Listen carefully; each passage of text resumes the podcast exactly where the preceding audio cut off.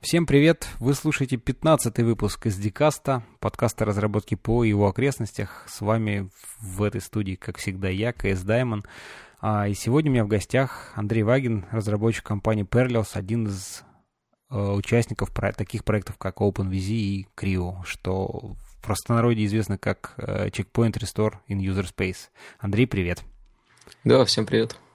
Ну, в начале уже по сложившейся, мне кажется, традиции, наверное, добавь, может быть, пару слов про себя, потому что я так очень кратко, вот, может быть, э, как так ты давно вообще занимаешься разработкой и вот такие достаточно, ну, системные, в общем-то, разработка, и, да, не какой-то там всякие интерфейсики, а что-то более серьезное. Как ты попал в это направление? Ну, тут, если начинать издалека, то попал я в компанию Parallels через ее научный центр, который ну, работает и по сей день на базе физтеха. По сути, этот центр, он выдает задачи студентам, дает научного руководителя и платит небольшую денежку, чтобы студента не возникало потребности работать где-то еще. Вот. Угу. Научный руководитель, соответственно, направляет, студент там, делает какие-то исследования, докладывает о своих результатах. Ну и вот так вот это все проистекает. Я узнал об этом в центре на третьем курсе. Пошел в него, брали туда всех. На самом деле никакого отбора нету. Нам сразу же дали задачу сделать отказоустойчивое блочное хранилище на основе iSCSI. То есть, по сути, мы должны были распараллелить iSCSI на SQL серверов с, с избыточностью. Mm-hmm. Интересная вот. задача. Ну и, и вот да, задача интересная, но вот, казалось бы, давать ее студентам, которые никогда ничего не делали серьезного, а тем более в ядре, ну, такая довольно рискованная задача. Ну да, ну и как, как вы с ней справились? Было много разных моментов. А, ну, в первую очередь, мне не очень везло с напарниками, они постоянно менялись. То есть одни уходили, другие приходили, и вот а, вас, за... вас, а вас целая группа, собственно, да, занималась этой как бы вот задачей? То есть там не, не, это не, не, ни одного студента было рассчитано, в общем-то. Ну, рассчитано, задача. да. Рассчитано было не на одного. На... В некоторые моменты у нас было трое. Угу. Вот. Но как кода от кого-то еще в моей команде практически таки не появилось. Вот. То есть, ну, э, там большой поток как бы людей, которые приходят, понимают, что это не их, и идут дальше. Некоторые идут в реальной компании работать, некоторые просто уходят в какие-то в другие направления. Ну, так получилось, что я там остался. И на самом деле в компании достаточно много людей, которые прошли, ну, прошли через этот центр. И ну, центр это некоторый такой фильтр. Угу. Ну, отбор это уже понятно. Есть, естественный отбор, реальные задачи, ты как бы успеваешь понять, так сказать, твое, не твое, понять там интерес, может быть, что-то как-то и проявить. И в итоге, в общем, вот ты попал, да? Я проработал в этом центре, наверное, года полтора.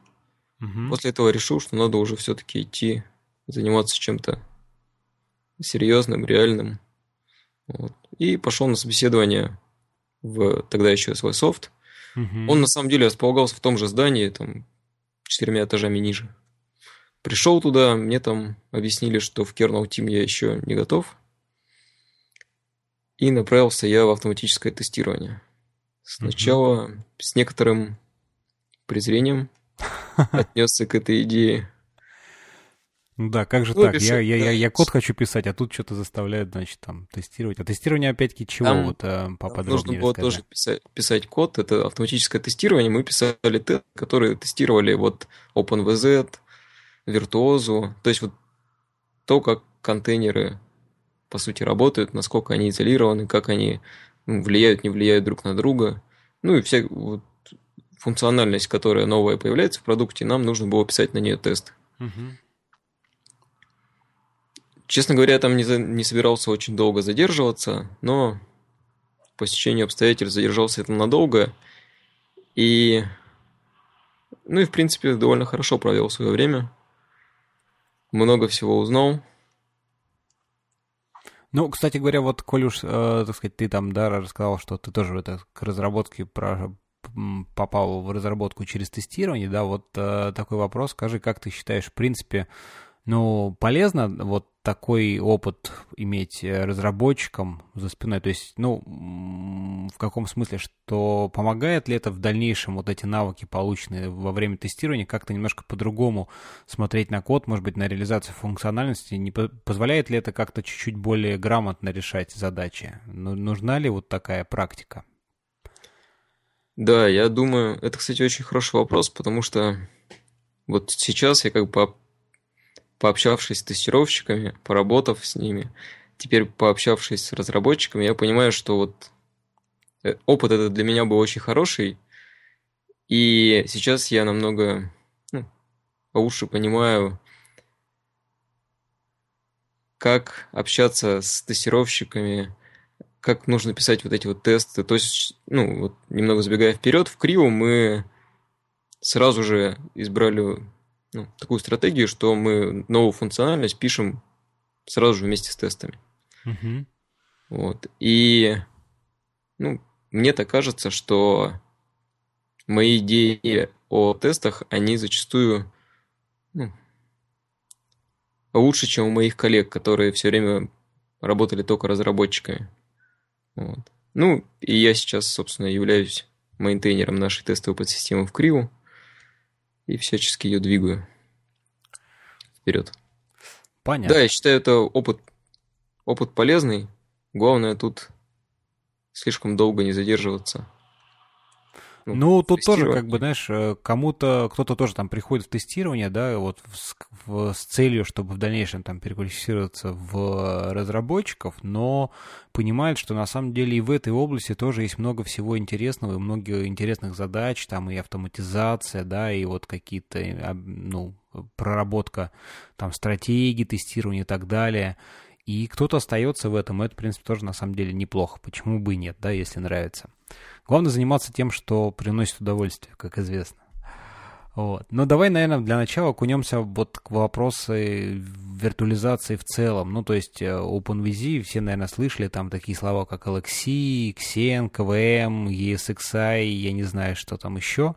Но Давай вот, может быть, расскажи немножко, какие бывают типы виртуализации, то есть там чем контейнеры отличаются там от гипервизоров, я не знаю, и так далее. Вот что, что здесь есть, немножко как бы структурировать информацию. Я думаю, у тебя это получится лучше, чем у меня. Да, я здесь очень коротко. Всю виртуализацию ее можно разделить на несколько типов. Это вот то, как это все зарождалось. Сначала были эмуляторы, когда просто все оборудование эмулировалось, процессор эмулировался. Это то, как работало в VMware раньше, как работает сейчас QEMU, особенно mm-hmm. если вы используете, ну, запускаете другую архитектуру на, своем, на своей машине.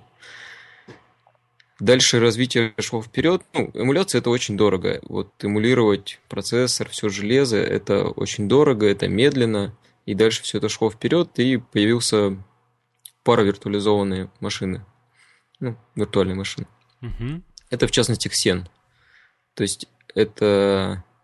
Ну, паравиртуализованная машина – это когда ядро в госте, оно знает, что оно запускается в специальной виртуальной машине, и часть вот этих вот привилегированных операций отдает ну, хостовому ядру.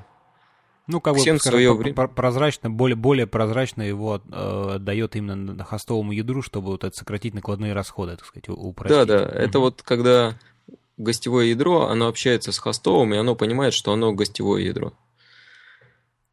Так. Дальше ну, развивалось все еще в сторону оптимизации. Ну, у Xena у него была проблема, что можно было запускать только Linux. Нельзя было запустить там винду. Ну, потому вот. что хостовое ядро, соответственно, там на Linux. Потому что, да, да потому что винду гостевые... никто не сделал, паравиртуализованное ядро. Угу. Дальше появилась хардварная виртуализация. И, собственно, вот хардварная виртуализация это KVM, ESX. Ну и вот у Microsoft есть решение. То есть все вот сейчас виртуальные машины это хардварная виртуализация, но здесь тоже есть ну, это вот не прямо так, что она чисто хардварная. На самом деле, вот в текущей схеме это хардварная виртуализация с элементами пары виртуализации. То есть вот там, сетевые драйверы, они там зачастую эмулируются не какая-то железная карточка, а, допустим, специальная виртуальная карточка, все знают, что она виртуальная, и у нее там свои механизмы взаимодействия для того, чтобы ну, сократить накладные расходы. Ну, в частности, вот э, виртуальные карточки, то, что Virtuo в Linux ядре. Угу. Вот с этим связано. Ну да, я вот там у нас ESX, ESXi стоит, соответственно, там тоже VMNet их не вот этот там, который такой... Да, да, это все для, ну, для уменьшения накладных расходов, для... Ну, чтобы не делать там лишних копирований, то есть там вот допустим, из сети там память, она без копирования переходит в хост и там сразу обрабатывается. Это все вот, если ну, железо какое-то эмулировать, то тут возникают разные трудности. А когда делается карточка, вот, у которой уже известно, что она будет из гостя в хост передавать, то тут уже больше места для маневра, и, соответственно, uh-huh. можно сделать оптимальнее. Ну, поэтому то, что мы сейчас, сейчас видим, это тут все элементы, ну, как бы вот все типы, они накладываются. То есть здесь хардварная виртуализация, пара виртуализация. Вот. И все это вместе работает ну, так, оно сейчас работает. Угу. Следующий тип, он как бы кардинально отличается, это контейнерная виртуализация. Контейнерная виртуализация это, по сути, когда мы в текущее ядро добавляем еще один уровень изоляции. То есть вот сейчас у нас есть ядро, у него есть мультиюзерность, то есть юзеры, они там все равно более-менее между собой, у, у них права, права доступа, они разделяются. Угу. Мы добавляем еще один уровень, который не только как бы вот права доступа разделяет, а который добавляет именно изоляцию по ресурсам,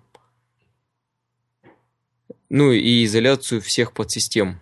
То есть у нас PID namespace, то есть вот дерево процессов свое, э, дерево маунтов свое, там, дерево механизмов, ну, IPC свое, там, угу. набор юзеров свой. То есть вот вся эта изоляция, она происходит внутри ядра. Мы не запускаем еще одно ядро, мы работаем в текущем, и просто вот у нас как есть мультиюзерность, также появляются еще контейнеры. Так. Ну, угу, угу. плюсы и минусы этой, ну, этого типа виртуализации, они очевидны ну, так у нас одно ядро, то мы не можем запускать другие операционные системы. У нас э, теряется в некоторой степени security. Ну, просто вот когда у нас одно ядро работает или мы запускаем много ядер, все-таки тут довольно очевидно, что security в одном ядре, оно будет ниже. Ну и, соответственно, сложнее, опять-таки, по да, да, реализации. Да безусловно. Реализация получается сложнее. Ну, возникают разные свои трудности, но, но все это покрывается плюсом в перформансе. То есть производительность у этих систем, оно, она получается выше. Ну, просто потому, что у нас накладных расходов намного меньше. Нам не нужно эмулировать нам не нужно запускать еще одно ядро, эмулировать железо. Мы находимся уже вот в одной песочнице, которую просто разделяем на квадратики. Понятно. Ну что ж, хорошо. А вот, соответственно, OpenVZ, он находится на, он относится к какому решению? Так сказать? OpenVZ это контейнерная виртуализация. Угу. Собственно, ну вот немного истории. Контейнерную виртуализацию в нашей конторе я начали делать где-то в начале 2000-х годов. Сначала проекта OpenVZ не было, был проект Виртуоза, где-то примерно в 2005, наверное, году возникла не очень приятная ситуация. Были разные обвинения в том, что мы используем код и не выкладываем его. И чтобы вот всем показать, что ну, мы на самом деле хотим быть честными и, и хотим вообще ну, делиться своим опытом, был создан проект OpenVZ. Угу. Ну и, собственно, начали развивать комьюнити вокруг него. И где-то примерно с этого же момента пришло понимание, что нужно наш код о контейнерах начинать переносить в апстрим. Угу.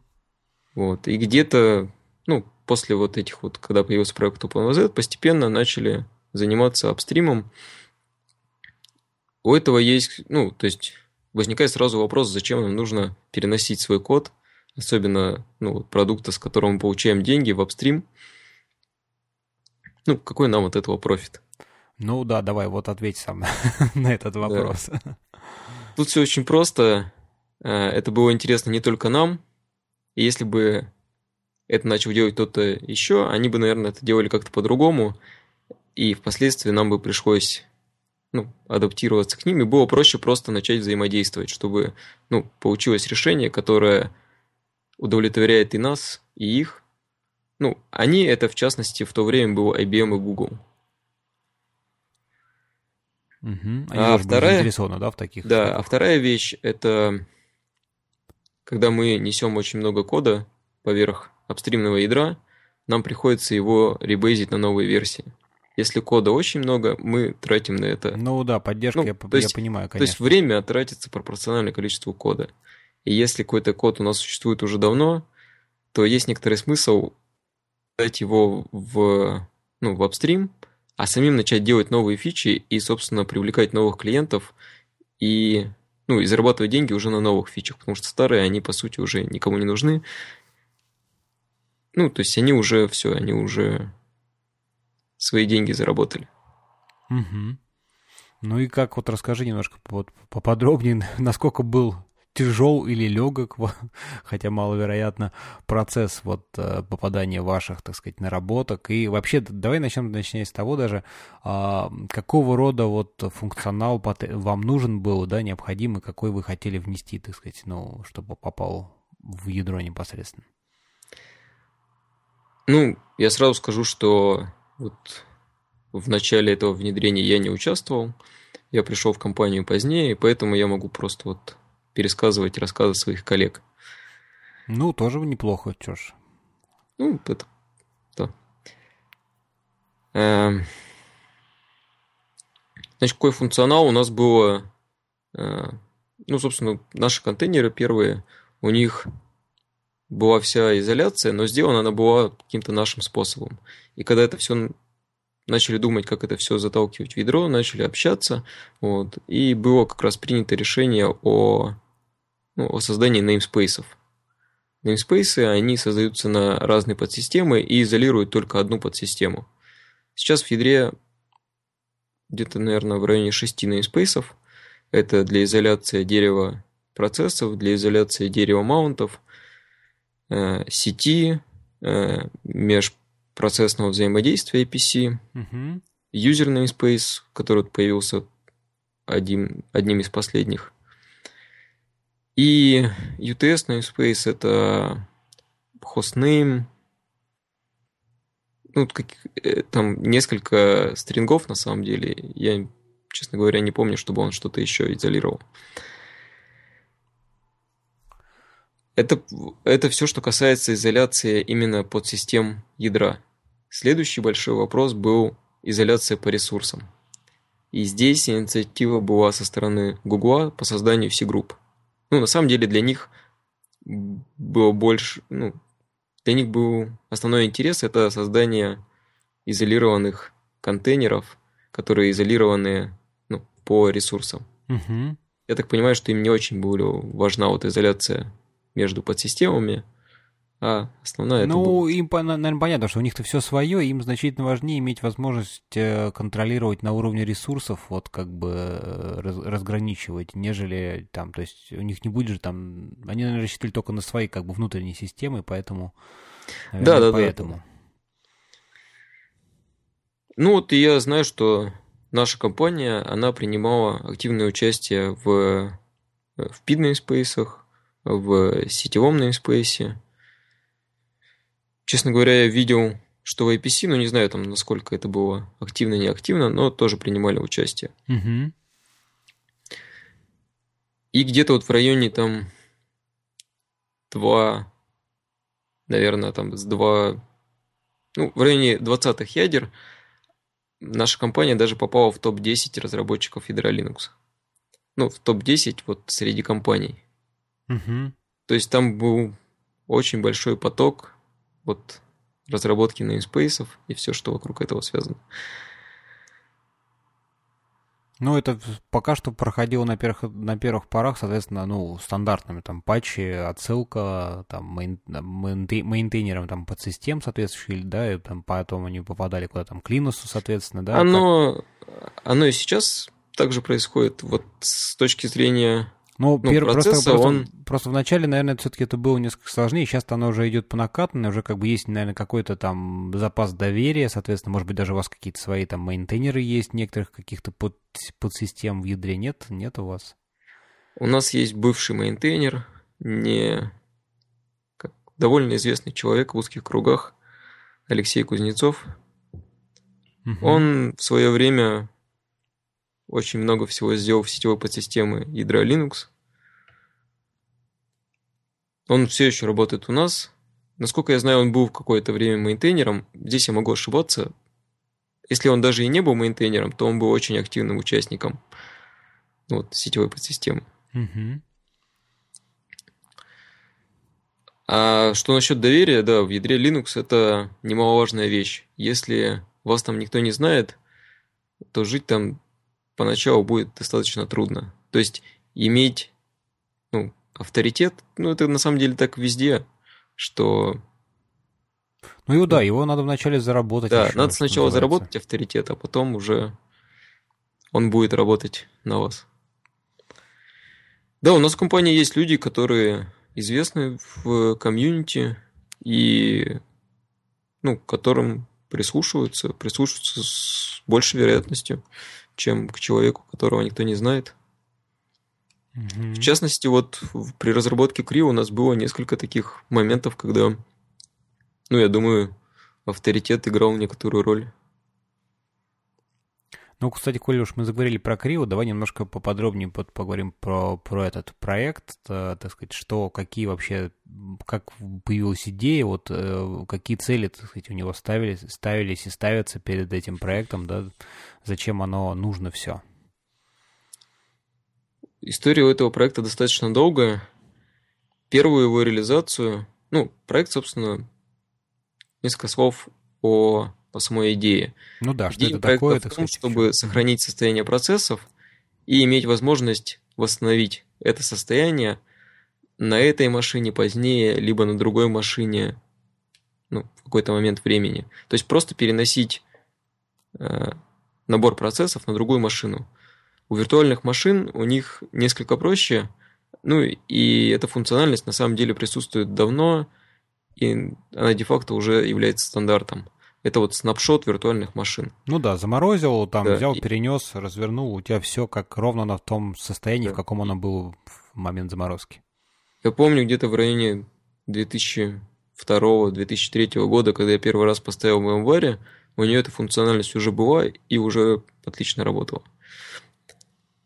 Но сохранить состояние виртуальной машины несколько проще, чем сохранить состояние процесса. Потому что состояние процесса это не просто его память регистра, а это еще взаимосвязи его с другими процессами. Ну и просто вот э, свойства процесса, их несколько больше, чем состояние виртуальной машины. И они очень сильно размазаны. То есть вот виртуальную машину как-то можно выделить в одно целое, а процесс, вот он он существует в ядре, и, и, и никто никогда не задумывался, когда его проектировали, что его нужно будет как-то сохранять, как-то потом восстанавливать. Ну да, там же там и открытые обращения там к сети, и там, не знаю, файловый дескриптор, и там shared memory, и я не знаю, что там да, еще, да, и вот. пятое-десятое.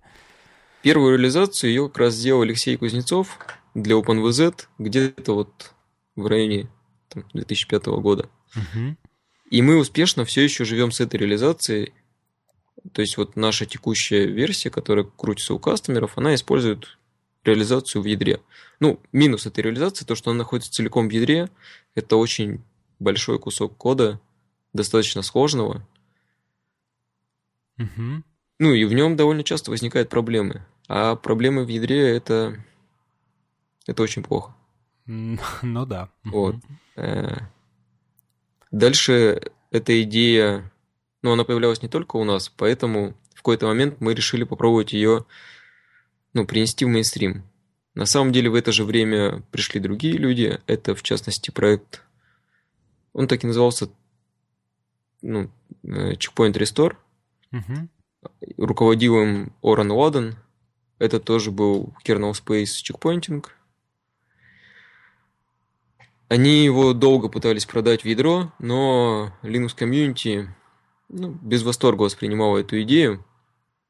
Никто не хотел брать на себя ответственность за столь большой кусок кода. Угу.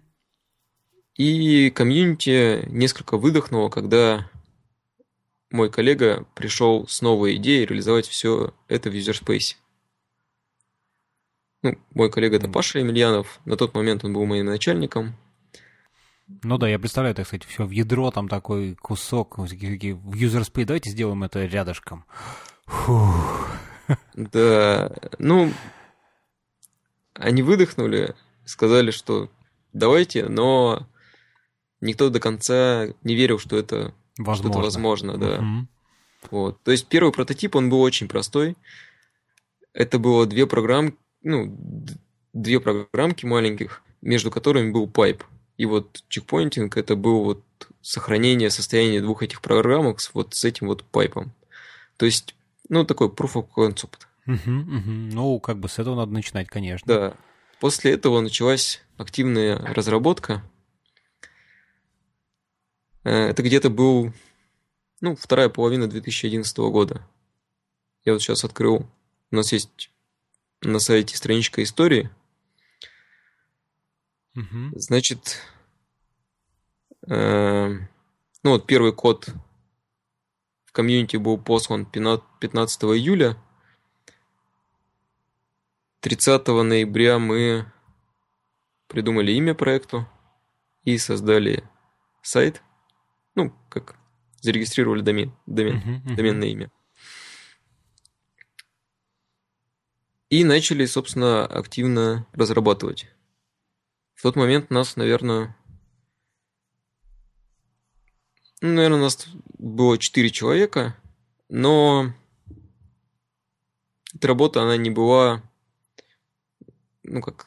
Это но была не полная рабочая неделя, потому что она была основная, но мы отвлекались на наши... Ну, какие-то повседневные такие Ну, собственно, задачи. на наш, на наш угу. продукт, который нам приносил деньги. Вот. То есть у нас была виртуоза, Parallels Cloud сервер, как он сейчас называется. И нам нужно было, собственно, делать наши текущие задачи по нему. Угу. И, значит, мы вот так вот трудились, и первые... То есть, тут еще были трудности, что хоть проект и называется Checkpoint Restore in User Space, на самом деле нам пришлось залезть в ядро, и нельзя сказать, что там совсем уж очень маленькие изменения были. Изменения были не очень маленькие и довольно спорные. Поэтому нас в какой-то момент попросили все их окружить специальным, специальной конфиг опцией. На, ну, на тот случай, если проект не взлетит, и чтобы было удобно потом его вычистить из ядра. Угу. И вот 12 июня Линус Торвальдс залил первые наши изменения в апстримное ядро.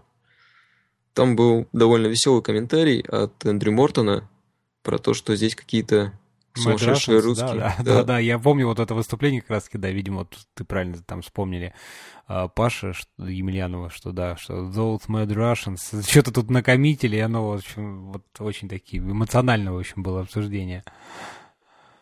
Так, ну, в общем, а еще вот расскажи поподробнее, соответственно, что же, ну, то есть, да, in user space, но вот чего же именно не хватало? То есть, какой, какие проблемы все равно не могли быть решены без э, участия, то есть, каких-то функций ядра вынесены?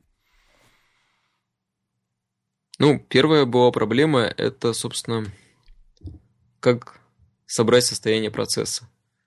То есть, вот как взять те параметры, которые можно взять у процесса только изнутри. Сначала мы, ну, на самом деле мы используем все подсистемы. То есть вот все подсистемы ядра Linux, которые могут репортить какие-то данные полезные для нас, они у нас используются. Но этого нам не хватало. Угу. И вот первая функциональность, про которую стоит упомянуть, она была написана не нами, она была написана... Я не знаю, как... Ну, то есть я не уверен, что я, точ... что я правильно произношу его имя, но, в общем, вы поймете. Это Тиджун Хео, довольно активный разработчик ядра Linux. Сейчас он, по-моему, является мейнтейнером подсистемы C-группы. Mm. И он написал для нас функциональность паразитного кода. Это код, который заносится в процесс, который мы собираемся дампить, и запускается в его контексте. И дальше mm. мы с ним, с этим кодом можем взаимодействовать и, собственно, узнавать данные, которые вот можно достать только из... Который процесс может рассказать о себе сам. То есть это такой некоторый хак, похожий вот на то, как нередко орудуют вирусы и прочее. Угу. То есть мы инжектим свой код в процесс, запускаем его, прокидываем там соединение с криу и забираем из него данные. Причем забираем из него на самом деле не только вот ну, данные о процессе, но забираем через этот же транспорт э, файловые дескрипторы, угу. чтобы уже у себя ну, нормально понять, что это за файловый дескриптор и правильно его обработать. Это первая, значит, функциональность. Также нам пришлось расширить подсистему, ну, файловую систему proc.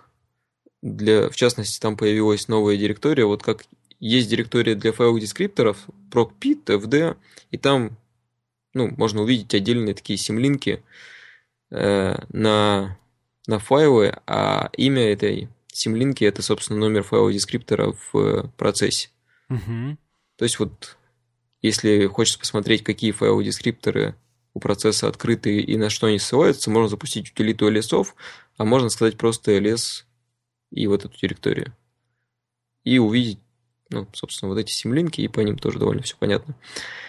Сделали подобную директорию для файловых, файловых э, и шаренных маппингов. То есть,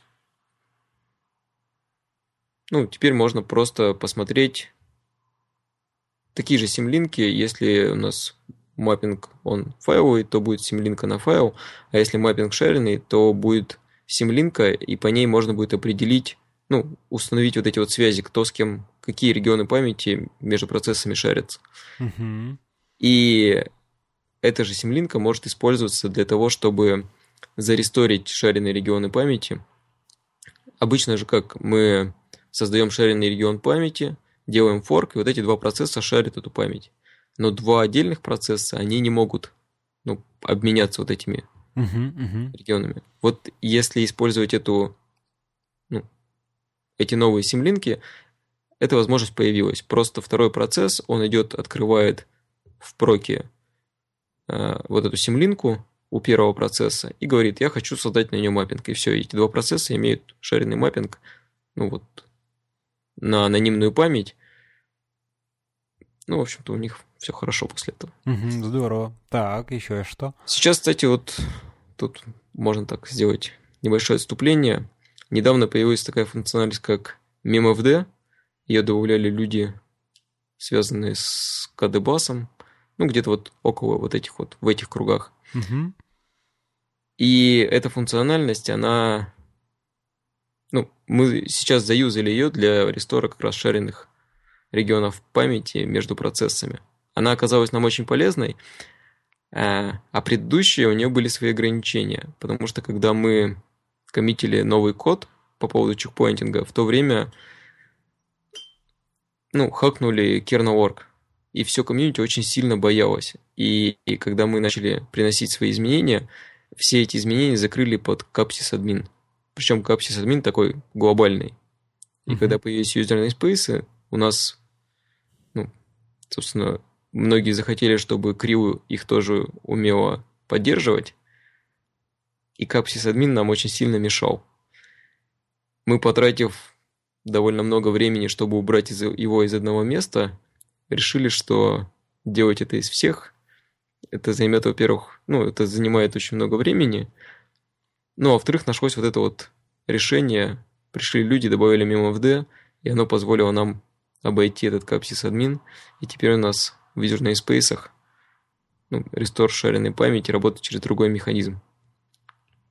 Просто интересная вещь, что люди добавляли функциональность совершенно для других вещей, а пригодилась она нам. Ну, хорошо. Это же здорово, что так получилось. Так, ну хорошо, а еще что, соответственно? Это вот по, с точки зрения первой части, что называется, там, create, да, да, дальше. да. Вот еще, соответственно, Это... наверное, на этапе рестора тоже было каких-то много задач, которые, для которых нужно доступ какой-то, наверное, на уровне ядра. Кстати, все-таки большая часть изменений все-таки была связана с дампом. В частности, нам еще пришлось расширить подсистему DIAC, которая собирает э, информацию о сокетах ну, чтобы получить, какие Unix-сокеты между кем взаимосвязи у них есть. Угу. Дальше очень интересная функциональность – это TCP Repair. Это функциональность, которая позволяет задампить и поресторить позднее TCP-соединения. То вот есть, это, вот... кстати, правда так очень интересно. Вот расскажи поподробнее, как это все устроено. Устроено оно достаточно просто. TCP-соединение переводится в специальный режим Repair, и в этом режиме у него можно ну, собрать несколько больше данных, чем в обычном режиме. В частности, можно достать секвенс номера, ну, вот, собственно, Пакетов непосредственно, да. которые пришли да, вот в буфере в лежат. Угу. Пакетов и, соответственно, вот тех пакетов, которые, на которые мы уже ответили, которые мы знаем, что мы получим. Ну, то есть просто вот эти вот свойства TCP, которые ему нужны для поддержания коннекшена, их все можно вытащить. Угу. И также можно вытащить все его очереди. То есть и входящую, и исходящую очередь ее можно ну, сохранить. Это тоже было отдельно разработано специально для, для проекта Криву. А дальше на, на ресторе мы опять создаем сокет, опять переводим его в repair мод. И в этом устанавливаем режиме... все, все вот эти флажки, там все, да, и, и, и, и снимаем repair мод, и он думает, что он прям такой же, как будто бы и да, был да, до да. этого. И, именно так оно и работает. Тут прямо вот никакой совсем магии нету. Да, ну знаешь, это вот эта магии, может быть, в этом нету, так с точки зрения, тут мы сейчас это обсудили, что вроде бы все просто, но а с точки зрения простого обывателя, который немножко знаком с TCP, ну как так? Вот у меня соединение было с одним сервером, я, значит, заморозил, на другом развернул, а оно все продолжает работать, как будто ничего не было. Вот здесь, Тут мне кажется, как раз-таки магия. Тут надо сделать ремарку, что что соединение восстанавливается, но айпишник поменять нельзя. То есть нельзя вот взять один процесс, перенести на другую машину, так, чтобы у него сохранилось TCP-соединение. Нужно перенести по сути, процесс в network namespace. Угу. То есть, ну, вот мы это все делаем для контейнеров. Контейнер обычно это набор namespace, ну и процесс, живущий в них. То есть мы переносим процессы вместе с network namespace. Соответственно, у нас э, IP-шники, они тоже переезжают на другую машину. И в этом случае как бы все хорошо. Просто у нас было несколько ну, юзеров, которые приходили и говорили, а как вы переезжаете-то, если айпишник не перенести? Ответ никак.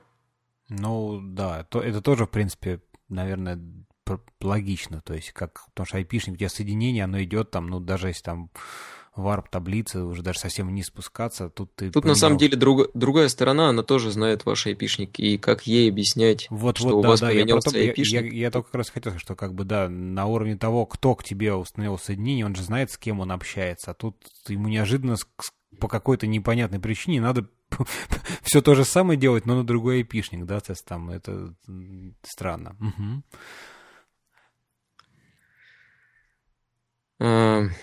Еще одна интересная функциональность, которая была добавлена, это Memory Tracker. Эта функциональность нам нужна была для интерактивной миграции.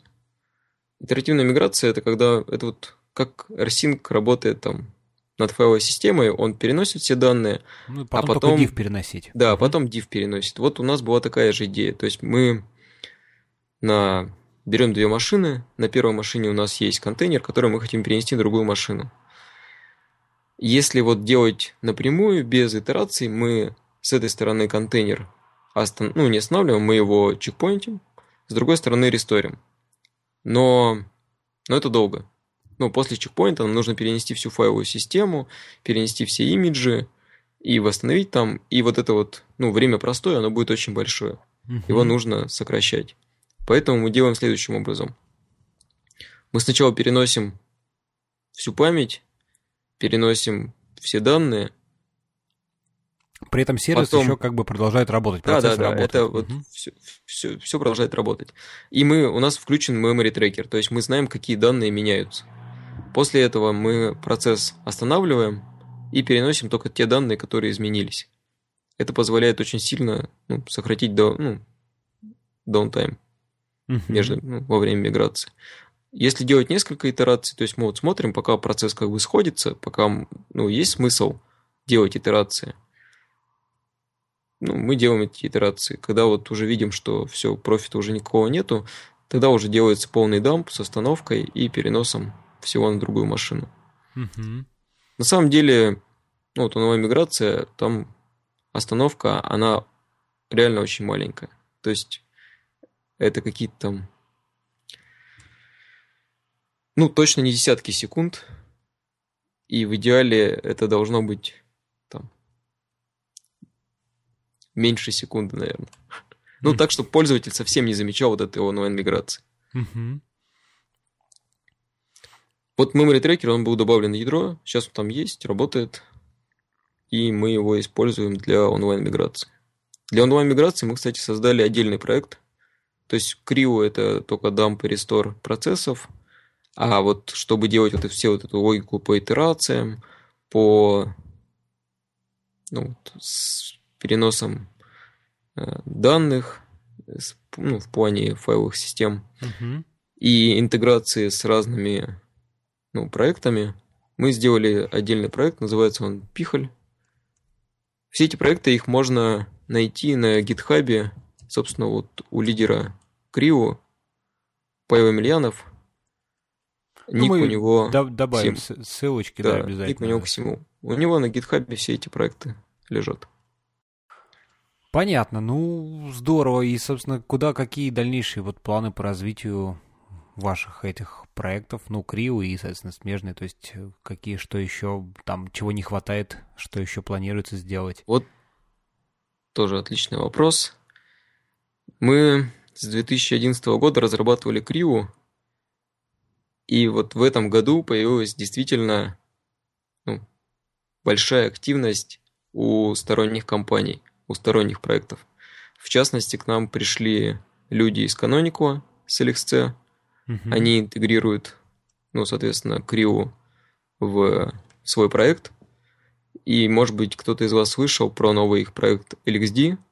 И прямо во время его анонса они, собственно, говорили, что они будут делать онлайн-миграцию и чекпоинтинг с помощью Криу в своем проекте.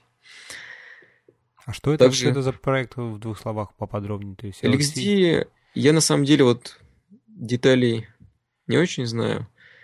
Ну, LXD, это ладно, Linux это что-то вроде... а вот LXD, да, это хотя бы, хотя бы в принципе про что это? Это проект над LXC для управления контейнерами. А, а вот что, ага, понятно. То есть вот LXC это вот сами по себе как-то контейнеры, а LXD это еще над ними, и будет еще какой-то окружение над ними строить. Эм, и пришли люди из Гугла, которые интегрируют Криу с докером. Mm-hmm. Собственно, в докер уже прямо есть pull request, он там обсуждается, какие-то правки вносятся, но в целом работа, она уже в такой стадии, когда уже пытаются ее протолкнуть в апстрим. Понятно. То ну, то есть может... это просто некоторый показатель, mm-hmm. что проектом уже интересуются сторонние люди, уже не просто так интересуются, что вот а что у вас здесь такое, как оно работает, а уже прямо начинают его встраивать. Это, на мой взгляд, некоторый показатель ну, того, что все усилия были не зря. Ну да, да. И, кстати, вот следующий мой тоже был вопрос как раз-таки по поводу комьюнити. То есть, э, ну, понятно, что там большую часть вы мейнтейните все эти проекты, но и, вот те же заинтересованные товарищи, там, Canonical, прочие, Google, они как-то готовы не только потреблять, но, может быть, тоже привносить какие-то вклад в эти проекты. Как вот да, здесь когда, дела? когда я сказал, что началась, актив... Э, началась активность со стороны других проектов, это именно не просто активность, что они с нами общаются, это активность, что они начали писать в наш проект. Они пишут код, доделывают разную функциональность. В частности, вот Canonical делали э, поддержку C-групп. Ну, то есть дампа, рестора, дерево, C-групп. Угу. Они находили какие-то баги, собственно, разбирались с ними, фиксили. А, из, из Гугла там тоже был один очень активный человек, который нашел ну, большое количество багов и пофиксил их. Есть вот человек, который занимается вот непосредственно интеграцией с докером, он доделывал механизмы взаимодействия ну, докера с Криу. То есть вот тут тоже стоит еще сказать несколько слов о том, что ну, контейнер, он сам по себе довольно изолированный, но у него все равно есть внешние связи. И вот CRIU эти не, внешние связи, оно их не может обработать, потому что ну, у него нет доступа ко всей информации. И внешние связи их нужно как бы как-то отдавать CRIU. Угу. Вот. И вот эти вот вещи как раз э, разработчики Google внесли большой вклад. Недавно была закончена функциональность по рестору внешних файловых дескрипторов. То есть, допустим, у нас есть управляющий процесс, он создал pipe, и в контейнер этот pipe отдал как вот управляющий канал. Соответственно, на ресторе он сам создаст этот pipe, и снова захочет его отдать в этот контейнер, который мы ресторим. И, собственно, вот эта вот функциональность, чтобы объяснить CRIU, что теперь вот за место того pipe а, который был раньше, нужно поресторить вот этот вот новый pipe, или за место одного файла поресторить другой файл. Вот это как раз функциональность сейчас была сделана разработчиками Google. На самом деле они делали что-то еще просто сразу в голову. Не, не ну, приходит. главное то, что как бы товарищи действительно не просто, так сказать, хотят потреблять, а вносят вклад в развитие. Это, вот, это, это действительно показатель того, что уже складывается некое такое комьюнити, которое именно, э, ну, развивает и какие-то идеи и вносит. Это, это здорово. Да. А, ну что, слушай, я думаю, вроде мы так основные темы все пробежались, обсудили, да, наверное, наверное, все, или что-то, может быть, еще мы упустили?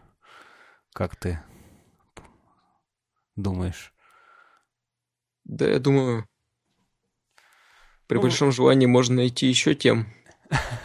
Ну, ну, на сегодня мы можем. Да, ну давай на этой такой позитивной ноте вот э, про сообщество, что все-таки open source э, развивается и вот так тем хорош, что можно потреблять э, со стороны, так сказать, привлекать людей, как заинтересовывать и вот вместе делать что-то хорошее. Вот, поставим точку. Спасибо тебе большое, что пришел. Было, ну, мне точно крайне любопытно услышать всякие такие интересные подробности.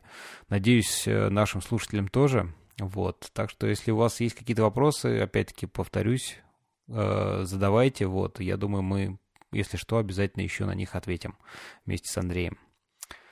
На этом, пожалуй, все. Что ж, спасибо еще раз. Все, и до новых встреч. Пока-пока. Пока-пока. Спасибо, что пригласили. Зовите еще. Обязательно.